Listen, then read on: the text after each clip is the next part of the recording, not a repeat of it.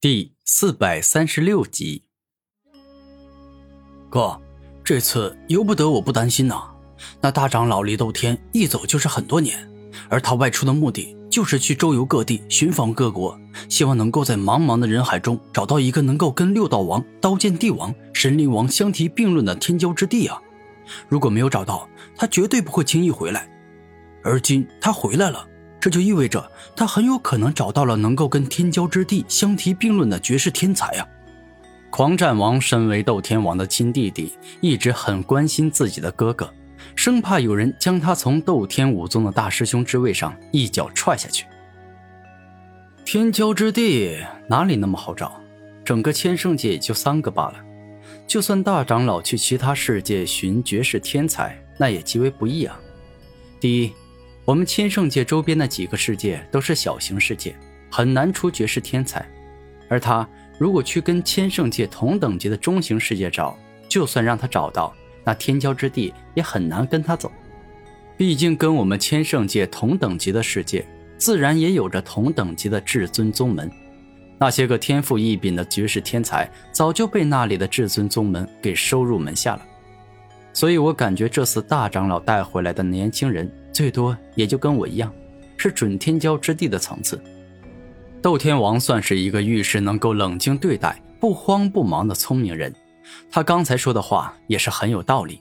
但凡事都有例外，此刻的古天明如果战力全开，那凭个天骄之地的称号是绝对没问题的。斗天王，我不是只叫你一个人来，怎么连你弟弟狂战天也一起带来了？李斗天有些不开心的说道。不好意思，之前我弟弟就跟我待在一块儿，他知道了大长老特地找我，还带了一个年轻人回来后，对您亲自带回来的年轻人很有兴趣，所以便一起跟来了。若大长老觉得不妥，那我现在便让他离开。”斗天王恭敬的说道。“原来是这样啊，之前还以为你猜到了什么，所以特地把你弟弟叫来，要做些什么事。现在既然知道你不是有意把你弟弟叫来的。”那便算了，无需特地赶他走。”李斗天平静的说道。“啊，谢大长老。”斗天王客气的说道。“大长老，不知这次特地将我哥叫来是有何事啊？”狂战王认真的说道。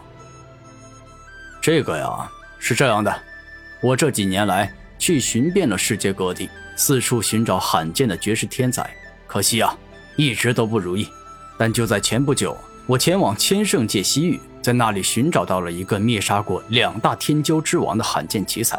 今日带回宗门，就是想要看看你这个斗天武宗的大师兄能不能够赢他。李斗天认真的说道：“原来如此，我斗天武宗一向信奉实力为尊。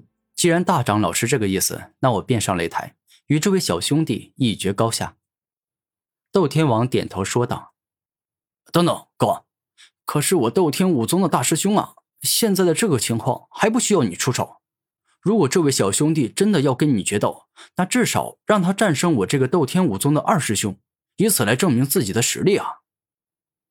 狂战天大声说道：“弟弟，大长老在这儿，你岂可无理放肆？大长老都说了，要我亲自与那小兄弟一决高下。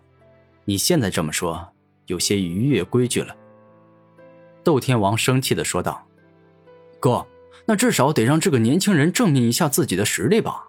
您的天赋与实力虽然不如六道王、刀剑帝王、神灵王，但放眼千圣界年轻一辈子弟中，那您也是名列前茅，站在数以亿计的同龄人之上的。”狂战王不服的说道：“我这个人一向喜欢挑战别人，所以对于别人的挑战，我一向不拒绝。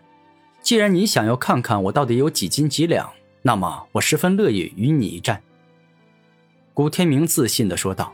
“好，这可是你说的，我倒是也挺想见识一下，能够杀天骄之王的存在到底多强。”狂战王大声的说道。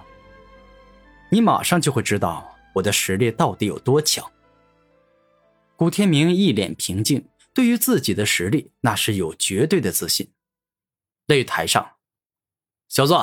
战斗开始之前，我狂战王好心的提醒你一下，我虽然只有天骄之王的天赋，但我的狂战巨猿武魂至刚至阳，力大无穷，被誉为天骄之王中最霸道的武魂。所以你提前要有心理准备，可千万别最后输给了我，说什么自己大意了，没来得及发挥出自己真正的实力。狂战王大声的说道：“你放心，请你放一百个心。我古天明若是败给了你，绝对不会说一句废话，必定会心服口服的认输。不过你很难做到，很难成功击败我。”古天明自信的说道。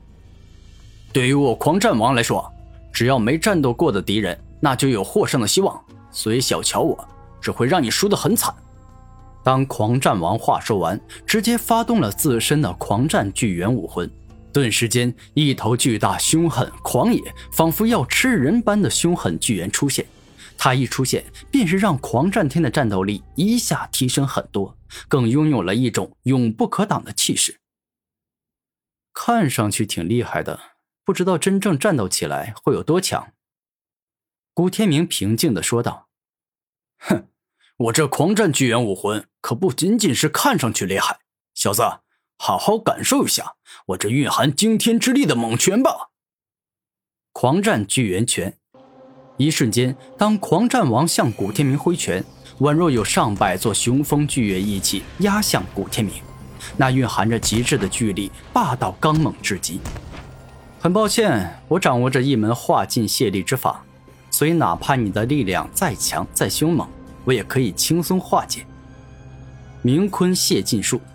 猛然，只见古天明右手一动，一头蕴含圆润柔滑的明坤出现，替古天明挡下了对方霸道且刚猛的一击，且将对方恐怖的力量轻松转移到了其他地方。顿时间，远处的山峰整个破碎，分崩离析。狂战天的力量很可怕，如果此刻与对方交战的人不是古天明，更没有掌握鲲鹏泄劲术，那么很难抵挡狂战天的猛攻。